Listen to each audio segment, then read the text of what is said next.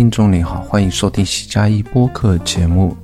我是 Happy，今天是二零二零年五月十六号，你现在收听的是第二十期节目。喜加一是一档由我一个人主持的关于影音创作类的一个播客节目。距离上一次播客过了两个多月，其实我的提纲是上期播客录完我已经写好了，然后。也曾经在我的推特里面给大家那个透露过，这期主要是要讲啊如何玩转 Twitter，然后如何在 Twitter 上写作，然后啊帮自己快速的增长那个 followers，就是粉丝。嗯，呃，这过去的一两个月呢，其实我也是比较积极的，一直在推特上去来实践这一些。事情，然后这期播客的话，不是讲自己，不是讲自己的经验，因为我自己没有那么厉害，到现在还是分散，还是一般般的，就是慢慢速的增长。然后其实讲分享几个我观察到的其他的两位啊，营销界的一个是营销界的专家，一个是写作技巧的一个专家，他们两个人开的一个类似一个 seminar 或者说是一个 Zoom 电话会议的啊，我自己。嗯，人听了之后记了一些笔记吧，然后给大家分享一下。那在分享主题之前啊，聊一下最近的近况。也是我除了带娃之外呢，然后跟我家的大宝啊一起开了一档播客节目，因为他这也算是耳濡目染吧，他也在经常看我自己在啊录播客，然后。他说也曾表达过想自己也做播客的想法，那于是啊，父子俩就开了一档播客节目，叫做《父子大乱斗》。那现在上期播客我列提纲的时候是刚刚播过出过一期，到昨天我已经录了第五期了。跟他录播客倒是挺快，然后就他一本一一一期播客就聊一个话题，然后也不太做提纲，也不需要太做功课，因为是一个两个人吧，真的做播客会简单很多，因为。我只需要负责好那个穿插和提问就行了。然后我有这个想法很久啊，以前也给娃一直呃做过好几次视频节目，那放在哔哩哔哩上。最近也做过两个视频节目。那我想的话，就是播客这种方式也是对他的一个锻炼，当然对我自己也是个锻炼。然后播客的话，说话容易的多，然后制作耗费的精力少得多，然后也啊也能聊得更有深度一些。不是说我们俩有多有深度啊，就是说可以对一个话题的探讨可以深入一点。然后，嗯，有这个想法开始的话，基本上在一个周日的下午立刻就列了提纲，然后在半个小时之内吧，就啊，当时没有用哦，没有用我的电脑来录。然后我家有两个 iPad，包括自己新买的 iPad Pro 和老的呃十点五寸的二零一七款的 iPad，然后它。用那个 EarPods，我是用我自己的那个 Apple Key 和森海塞尔合作做的那个 Clip Mic 两，那各自在那个 iPad 上录。然后，呃，那期播客是我第一次用 Apple Pencil 在 Ferra 里面剪剪辑播客，然后是用的 Jason Snell 的那个他的一套操作方式，我真是呃，当时剪完之后。特别的兴奋，因为这个呃，用 iPad Pencil 来剪的话，这效率提高太多太多了。我以前甚至都不太愿意，比方说我正在说的呃呃呃，或者说中间一些应该去掉的一些片段，或者说啊打结的地方应该剪掉的，因为。啊，你如果玩用手指或者说用键盘去剪的话，就会比较耽误时间。那那这种应该 trim 掉的，就是我都一般也懒得去。去弄它，我只是消一些大段的空白的段而已。就是说，但是用 Apple Pencil、Apple Pencil 的话，是修剪的这些细微的一些东西是非常的快。然后我刚才一起也是用呃，播客的封面是用 Apple Pencil 在那个 Procreate 这样一个 App 里面啊，他来画，然后我来帮他一起制作的，然后上传到了，只上传到了喜马拉雅，没有到。啊，没有上传到我自己用的那个 Anchor，然后因为我们这档节目感觉只上架只上架国区就行了，然后也不会打算去做那个 Chapter，所以说啊，上架喜马拉雅基本上国区以及一些第三方的那些博客客户端都可以用。这里说到第三方的博客客户端的话，大家基本上我现在啊，大陆在听呃会会用播客客户端或者听来听那个独立播客的人，基本上都呃受李如一的感染，都叫做泛用型播客客户端。我觉得这个。称呼也很好，我有时候会用通用呃播客客户端，然后我现在也刚才说的第三方客播客客户端其实都是一样的意思，然后也上架了 Spotify 和哔哩哔哩，嗯，anyway 那个呃，另外一件事就是说我我离基本上现在慢慢开始远离 Telegram，Telegram 是我。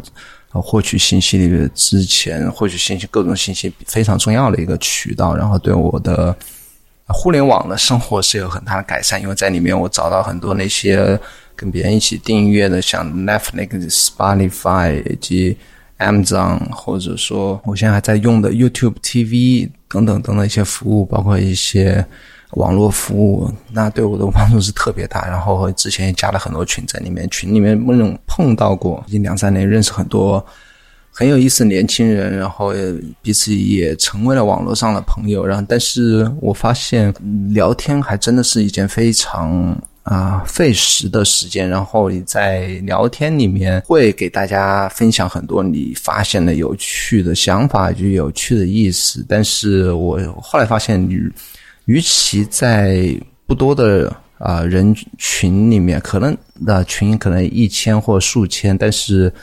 啊，相对于整个互联网、整个 Twitter 来说的话，它是一个非常有限的一个小的群体。你如果与其在那个群体里分享你的一些想法或知识的话，还不如稍微整理一下自己的想法，然后写成一条推特发到推特上，然后对你个人的一些。影响力或品牌都是有，哪怕是非常细微，也是一针一线、一砖一瓦的在积累。然后，所以说我把自己主要的群把它停掉了，我是把它删除。本来想彻彻底删除，然后后来发现啊，并不能彻底删除，我就于是把它全部禁言了。然后现在主要就是看书啊、看文章，然后分享自己的。想法在推特上，那推特呢，我的 follower 终于是在昨天晚上吧，昨天晚上，所以说今天录这个播客是太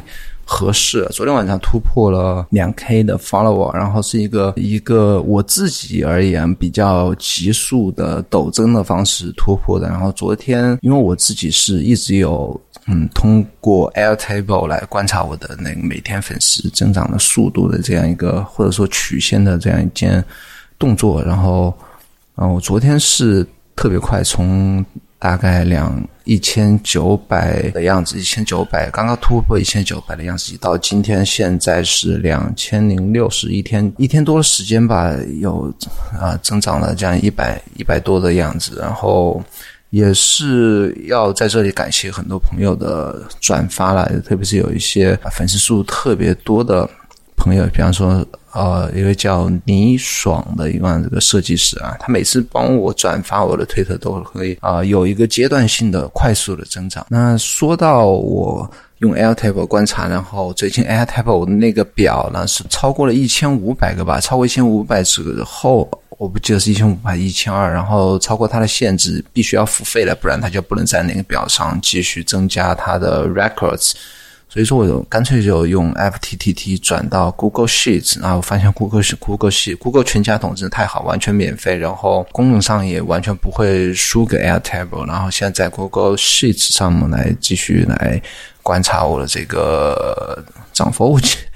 啊，这里大家听到这里可能不要觉得奇怪，就说玩个推特发个推特而已嘛，干嘛还要搞得这么一本正经？就那一点啊破粉丝，还是别人还搞搞得这么。紧张兮兮啊！观察，我觉得这个就好像不能这样讲。我觉得就是说，它其实对我来讲，好像一个 RPG 游戏一样，就是说，你做什么事情会对这个评分系统，我把如果把点赞、转发或者说涨 f 来当做一个你的呃激励的一个回馈的话，或者把它当做一个你的玩游戏的一个打分的话。嗯，这就是变成一件非常有意思的事情了，因为这是一个啊前所未有的游戏。你发的推特的节奏啊。内容包括你的叙事方法，包括你的格式等等，包括你的 bio，包括你发的时间，都会影响这个分数，最终出来这个分数。然后你可以分析，你通过很多数据吧，可以慢慢分析来校正自己的行为，包括你玩游戏里面的这个操作方式，然后会得到不同效果。你如果是这样想的话，我觉得还是挺有意思的一些。然后我发。推特的内容在一千，特别一千两百、一千三百 f 之后呢，有彻底的改变。我几乎不再转发一些像 Telegram 上看来的一些 App 的一些福利呀，或者小技巧啊，或者说一些就是类似这种的。呃，可以造成那种病毒式传播的这种技巧类的一些东西，我基本上不转发，因为我也曾经在推特上说过，那看你想你的 followers 把你当成什么样的一个个账户，要么是一个信息来源，就像机器人一样的一个信息来源，或者说他觉得你是一个活生生的有想法的一个人，看你怎么选。我肯定是选后者，后者。所以说最近的。一两个月基本上是发自己的一些感受，自己主观的一些感受，不管是对文章、视频或者播客自己的一些想法，然后把自己的一些想法，要么写简短的几行字，要么是整理成一个笔记，发个截图出来。那一开始的话，就说这个风格转变的话，就说得到的互动还是很很少。然后最近，特别是最近两个礼拜开始呢，就是说发一些自己的笔记或者想法的话，互动数就明显的会多起来。那推特叫 engagement，engagement 其实说实话就是它很多数据的综合的一个表达，叫比方说有点赞、转发以及观看量，以及点开你的 bio 看你 bio 的那个。次数，它通通这个叫 engagement。那就发现最近开始 engagement 越来越多。那这个也落到了我，嗯，之前在忘记在哪边看了，就是说，如果你的观众跟你形成共识，什么叫共识？就是说，他知道你是什么样一个人，然后你会发什么样一个东西。你关注的东西是什么？然后你之前发生什发过什么东西？你之前说过什么话？慢慢的形成一个语境，或者说一个达成共识之后呢，它会越来越容易理解你接下来发的内容说的话，或者正在说的话，然后会。形成一个上下文吧，context，然后这样后面的 engagement 就会越来越多啊，这是我自己的感悟。唠唠叨叨了一刻钟，然后干脆直接来讲今天的主题，就是如何玩转 Twitter，如何在 Twitter 上写作涨粉粉丝。然后这个是听了他他们俩把这个这。段 Zoom 的会议起名叫做 “How to Crush It on Twitter”。两个作者分别是 David Perel 和 Matthew Kobar。David Perel，我相信中文推友很多人也有 follow 他，他是一个作家，年非常年轻的一个作家，然后直接在做博客，然后他呃在推上是非常活跃，然后分享的内容基本上是跟写作有关的。那 Matthew Kobar，呃，Ko。Bar，呃，他是美国纽约交易所的负责 social media 的一个一个这样一个主管吧。然后这是他个人的推特，他也是在自己推特上主要是讲社交媒体营销的方面内的一些知识啊，基本上没有其他的废话，都是非常干的干货。然后他们两个一起在一个多月前吧，做了一个 Zoom 的这样一个。Online 的一个会议，主要是讲如何推特写作，然后我就分别来讲一下他们的一些核心的一些思想吧。啊，其实他们讲在那个视频上讲的内容之前，他的各账户也都是分别在一直在重复的说的一些观点，所以说我记录下来是比较比较快。那 David，的呃，他们两个分分分别做的两个不同的 presentation 啊，David 先做了，我想开始讲的哈。按顺序讲吧。那首先他讲了就是推特平台的优势，就说只要你的思路清晰，并且有品质，就发的内容比较有品质，你很容易在推特上建立个人的网络，就是说，当你的推特有影响力越来越高之后，你可以跟那些因为推特上呃，可能中文用户那种明星啊，或者说一些有影响力的企业家等等啊，就是这种有影响力的人比较少，呃，但是。啊，其实在国外不一样，稍微不管是演员还是企业家，还是某些知名的医生、导演等等，就说厉害的人，他们大部分都会有推特账号，然后你可以在推特上，平时没有机会去啊认识的人，你可以当然建立自己的个人影响力之后，可以跟他更好的互动，或更容易的。建立一些个人的网络，这个是在其他的社交媒体平台上很难做到的一件事情，这也是推特平台的优势。接下来讲到人们看推特的一些习惯，然后他说人们不会像看书一样看推特，这什么意思呢？这个这个这个观点是非常的重要啊。然后你要知道，推特是大家刷推就跟刷朋友圈是有点类似。手指就在那边飞快的滚，飞快的滚。呃，我我在这里加一点我自己的呃观点啊，就说你首先要假设别人看你推只有半秒钟或者一秒钟的时间，就说你如果发推特的话，一定要假设别人只有半秒钟看你推特，你的观点一定要在前面几个字。马上要抛出来，而不是说你呃三四行一大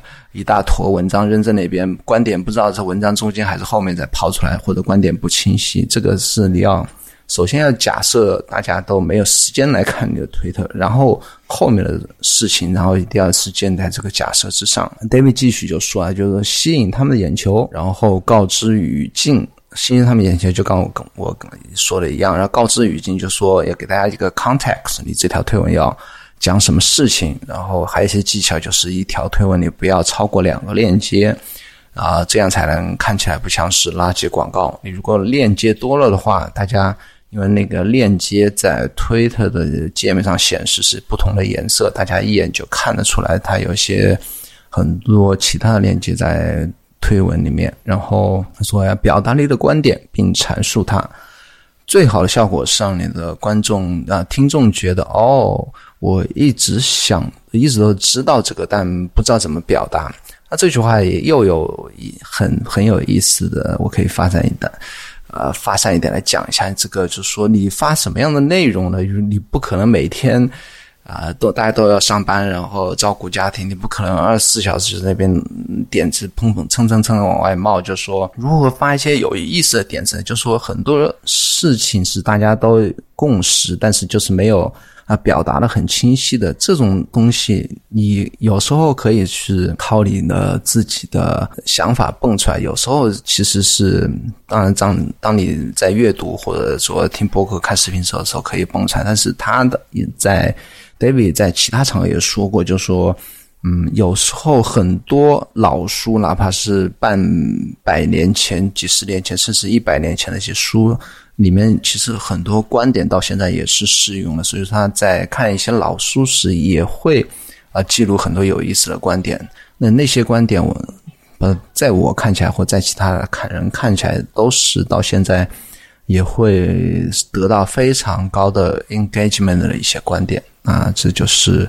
他说的，大家都知道这个，但是从来不知道怎么表达啊，就是看了会让人眼前一亮啊。我我可能知道这个观点，知道这个道理，但是其他人没有像现在说的这么这么透彻过而他说的这么透彻，并不是因为他有这么多奇怪的或者有意思的想法，而是说他阅读过程中，特别是看一些老的书的过程中得到一些观点。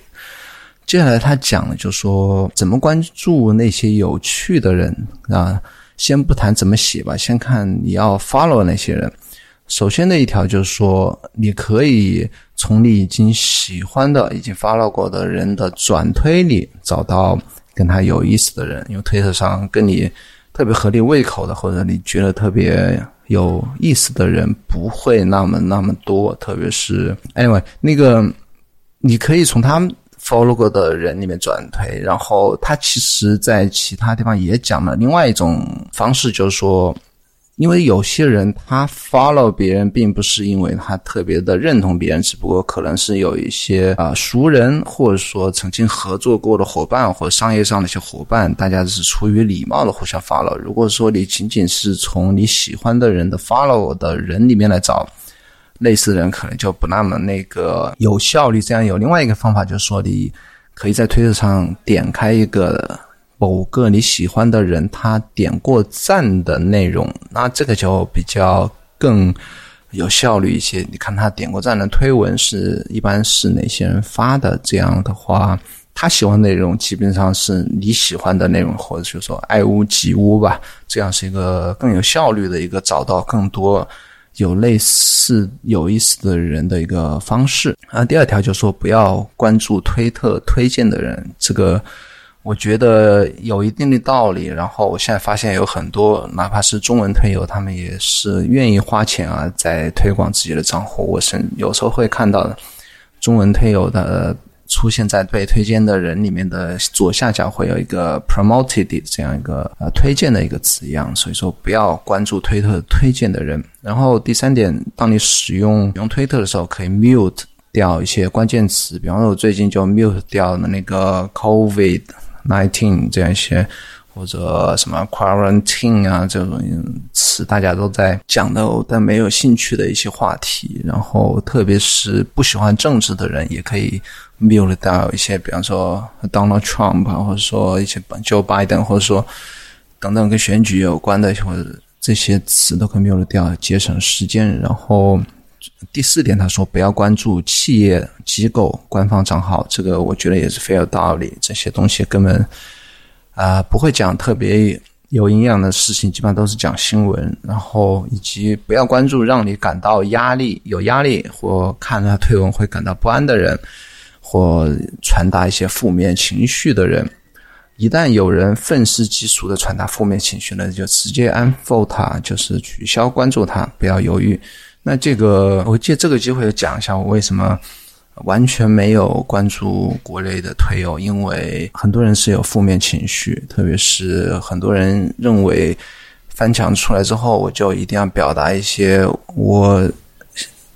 我不知道他们是不是真的心里这么想的，就是一些呃仇恨也好，愤怒也好，也是发泄的一些东西也好，然后负面情绪挺很多。我不是这里不是说所有推友，而是。因为大家都是一个网络嘛，如果你关注的还是特别啊积极向上或者阳光或者说有意思的人呢，之后呢，但是推特它有一个机制不好，就说他关注的人也会出现在你的视线线上，这就让你很很很烦恼了。然后他关注的人，哪怕不是他点过赞的推文，就是那些获得点赞高的。但是你关注的人又关注过了推文的话，就会一直出现在你时间线上。那我没办法，真的只好全部全部 unfollow 掉所有的中文的账户。这个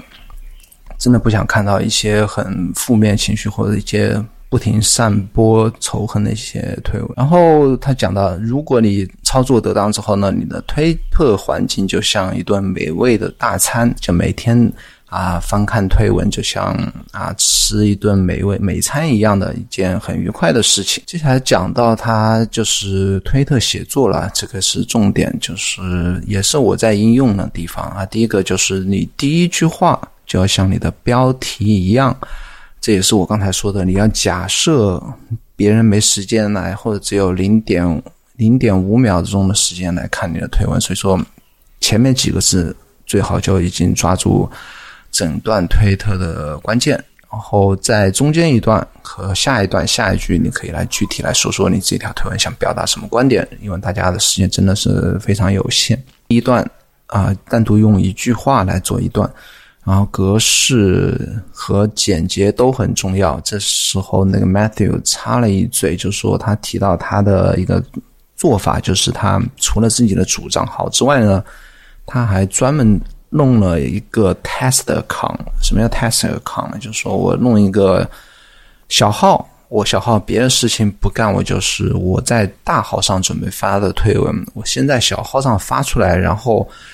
看一下它在时间上上时间线上展示的效果格式有没有上的特别不妥的地方，或者如果有图文的话，图文排列有没有什么不妥的地方，然后再在主账号上来发。最后一条就是谈到简洁，就是可以用两个词的时候就不要用五个词，这个也是我在实践啊。它有两两种原因吧，第一个是它推文的字数限制，然后也是啊最。我刚才讲的最大的前提，大家没有时间来看你的推特。他接下来讲的就是用你的存在来帮助别人，来带来想法、灵感和知识。那这就讲完了格式，就要讲内容。你的内容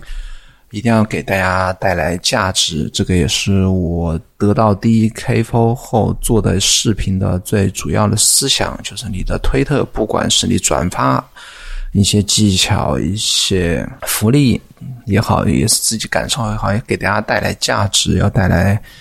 知识，或者说帮到别人。因为他说，因为推特上的 hater 就是太多了，你需要带来激励和正能量。可以另外一种来刷存在感或者涨粉的一个方式，就是回复那些 followers 很多的人。嗯，但是要注意对话有意义这一点的话，其实我是完全没有实践的，因为我只 follow 了就是啊自己感兴趣的一些英文的一些国外的一些账号，然后他们的 follow 数是的确很高了，但是我如果去回复那些 follow 很多人的那些火火爆的 tweet 之外呢，对我来讲其实意义不大，因为。我主要的，我所有推文都中文的，在那边，哪怕我回复的比较好，这个当然也很难的一件事情啊。假设我回复的很好，啊，别人点开我的 bio 看全中文，也不会有人来回复我，这是其一。其二就是说，我没有否中文账户，刚才也讲了原因，所以说这导致我就没有机会跟那些。啊，粉丝数很高的人互动，那这也是我整个推特策略上比较啊欠缺的一个短板。那 anyway，我还是会继续我现在这样一个现在的一个方式吧。这这个没办法弥补也没办法了。然后他讲到，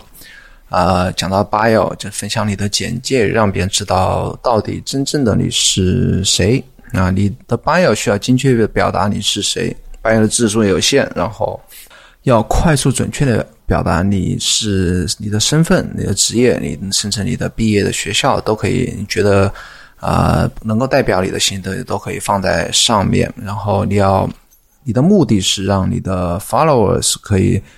了解他如果 follow 你，可以从你这里得到什么。所以说，大家如果有兴趣，可以看一下我的 bio。我的最后的一句话，我就说。我在推特上主要分享和创作以及效率这两个主题相关的这些内容。那最最后一句话就是告诉我的粉可能存在的粉丝，你如果 follow 我，你会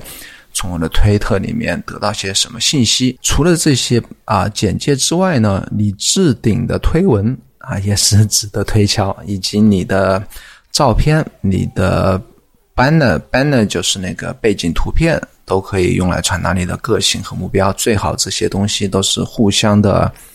契合、互相的辉映是比较好一点。那就像我是在我的 ID 后面加了一个麦克风，然后我的 banner 就是那个背景图片，我是换成了一个呃像录音棚的背景一样那样这样一个这样一个场景，也是告诉大家我是自己在做播客的一个人。关于名字呢？呃，这个国内和国外推特用户有非常大的一个区别，就是国外推特用户基本上都是用的真名，呃，用昵称的话，网络昵称的人是比较少的，部分那个比例比较少，而中文推特用户呢，用昵称那就比较多一点。那用他说的用昵称是没有问题的啊，昵称可以增加神秘感，也可以保护自己的隐私。我相信，嗯，中文退友都用里程，应该不是有部分是可能出于保护隐私的想法呢，但大多数是跟我们的网络习惯有关。我们并不是针对推特这样一个平台，其实我们在其他很多地方基本上也是用里程比较多啊啊，不用展开谈。那 David 的 presentation 到这里基本上结束，然后接下来是 Matthew Matthew 的那个介绍，他就是从。啊，marketing 的角度来讲啊，首先你要做好策略。他把这件事情当做好像一个啊 campaign 一样，就是一个啊，首先你要做好策略啊，整件事情当做一个战术来来来来分析啊。就说什么策略呢？就是说别人分 follow 我是因为什么？要给自己一个很好的定位，原因需要特别的具体明确。呃，他这里举了一个例，比方说。你别人发了我，你可以是因为我的推文都是关于法国某个地区的特别类型的白葡萄酒，就是细微到这样一个程度，就是说啊，一定要让明确的让大家知道他为什么要发到你，然后可以从你这边得到什么信息。那既然刚才讲到啊，你是推文是关于法国某个地区的特别的白葡萄酒，就是说你一定要拥有你的 niche，他们一直在讲的那个 niche market，就是细分市场。你要在社交媒体上也有你的非常细分的一个市场，你需要特别精准、特别小众，特别是当你还没有一定影响力的时候，你一定要从细微的细分市场来。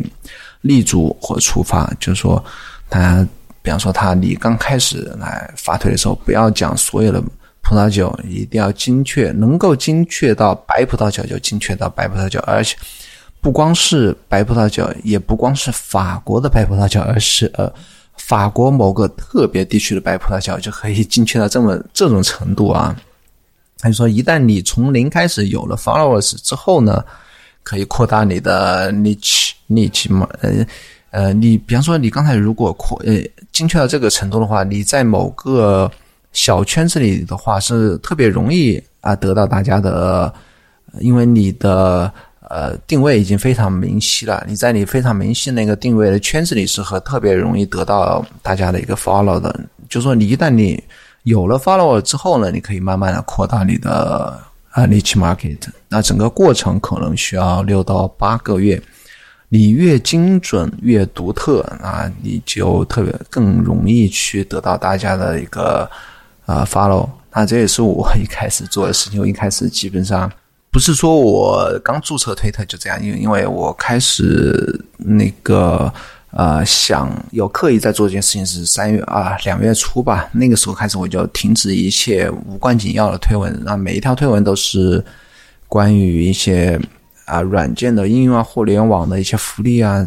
那那一段时间基基本上是这样子的。你如果连续发同样精准的一些、同样类型的一些推文的话，就很容易得到大家的认同。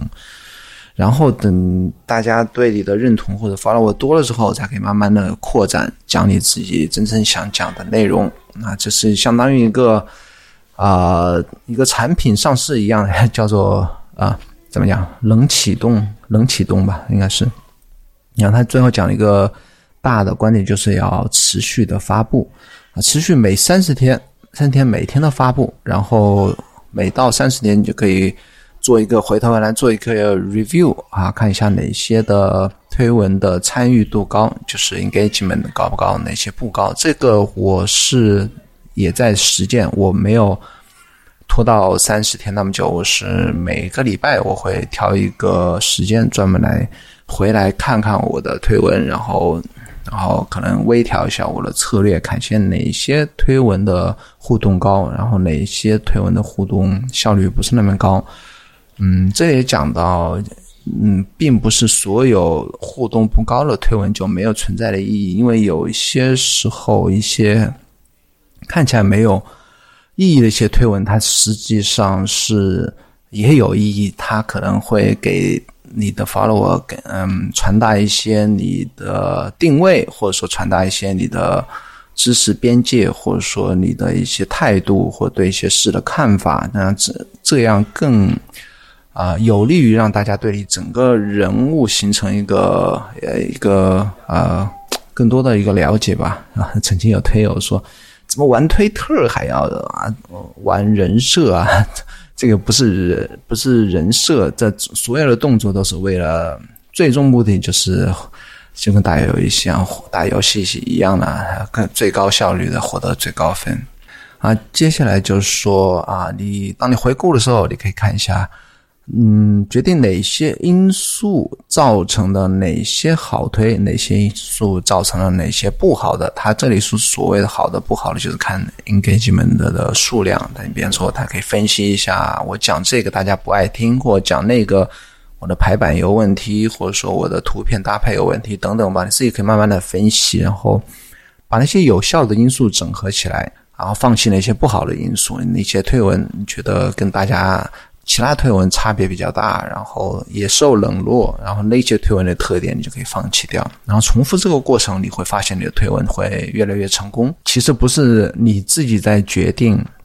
哪些有效，哪些不效，而是你整个回顾的过程中，是你的听众告诉你如何排版、如何前置造句，应该发哪些内容，而不是你告诉他们，对不对？这个其实道理也是很正确，因为。